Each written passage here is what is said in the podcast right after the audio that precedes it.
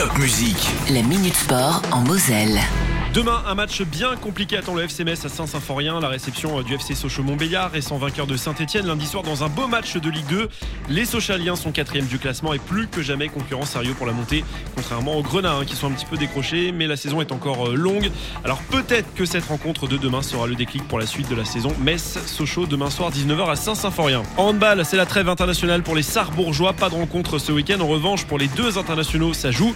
Marco Mengon avec euh, l'Italie et Félix Verdel avec le Luxembourg. Les deux joueurs arrivés euh, cet été au SMS HB ont rejoint euh, les rangs de leur sélection durant cette trêve pour le début de la phase qualificative à l'Euro 2024 avec de belles affiches hein. Macédoine du Nord Luxembourg, Luxembourg Portugal pour Félix Verdel et Pologne Italie ou alors Italie France pour Marco Mengon. Les deux joueurs euh, de retour sur le parquet de Pierre de Coubertin, ce sera le week-end prochain pour la réception de Nancy en championnat de Pro League. Sarbourg vient d'enchaîner d'ailleurs trois victoires consécutives en championnat et espère donc que cette trêve eh ben, ne coupera pas l'élan des Yellow Fox.